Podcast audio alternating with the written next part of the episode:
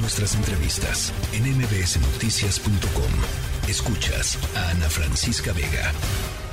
Seguimos con el tema de deportes. Los 49 y los Cardenales de Arizona se enfrentan eh, esta noche en la Ciudad de México. El lunes por la noche un duelo entre rivales de división. Mi querido Alfredo Tame, se va a poner bueno esto, comentarista deportivo de TUDN. Te saludo con muchísimo gusto, como siempre, Alfredo. Hola Francisca, ¿cómo estás? Me encanta saludarte, gracias por el tiempo. Ya estamos aquí justo en la cancha del Estadio Estamos a nivel de cancha, vamos a llevar el partido a través de Canal 9, desde luego, y tú de él, estamos los tres amigos. Y bueno, pues sigue un eh, momento muy especial para los 49ers eh, y los Cardinals. 2005 fue el primer partido internacional que tuvo la NFL y precisamente lo tuvo en el Estadio Azteca y lo tuvo con estos dos equipos, así que hay no saltos. Oye, y platícanos cómo está la entrada. ¿A qué hora arranca el, partido? El partido es 7.15 de la noche, eh, la transmisión arranca a 7.10, pero pues espera un lleno, un lleno en el Azteca, se va a ver pletórico, con sobre todo gente que está apoyando a los 49 Oye, y, cuéntanos un poquito cómo, qué, esperas tú de este, de este partido, 49 o Cardenales de Arizona. Mira, las apuestas dicen que San Francisco es favorito por más de ocho puntos.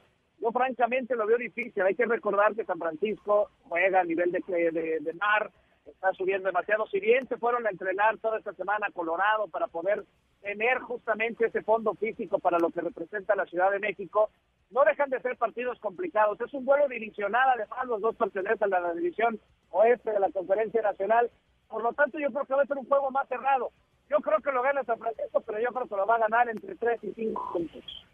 Oye, y, platícanos un poquito para la gente que, que, está escuchándonos y que no va a poder ir al estadio, pero, pero evidentemente ustedes lo han visto estos, estos años, llevar la NFL, traer la NFL a México y montarla en un lugar espectacular como es el Azteca, pues requiere de una logística este, y de una precisión milimétrica, querido Alfredo. Totalmente, la Francisca. Mira, de hecho voy a tener la oportunidad de platicar en unos minutos con el comisionado Warriors Video, en donde la internacionalización de la liga ha sido clave. Ya ha habido juegos en Alemania, ha habido juegos desde luego en Londres, ha habido juegos en Canadá, en México, que la internacionalización se sigue dando, pero justamente no es sencillo, porque también hay que considerar el tiempo de viaje que tienen los equipos. Los jugadores no es sencillo estar cruzando tanto tiempo en aviones y demás. Es una temporada muy rápida, son 17 semanas, es una temporada muy rápida. Y sí, el trasladar todo lo que traslada la NFL a un juego internacional es verdaderamente impresionante. La gente de logística, yo no sé de verdad, son gente extraterrestre. Es increíble todo lo que manejan para poder tener un partido eh, internacional. Oye, eh, ¿y te acuerdas eh, el del robo del jersey, mi querido Alfredo Tame? ¿Cómo fue esa historia? ¿El robo del qué, perdón? Del jersey, de la camiseta, ¿te acuerdas? Ah, ya, no, ya no lo digas, nos, apela como mexicanos. En un Super Bowl donde Tom Brady fue campeón, alguien de prensa se metió al vestidor y como que dijo, me sobra, algo aquí me hace ojitos y sácale que se lo lleva.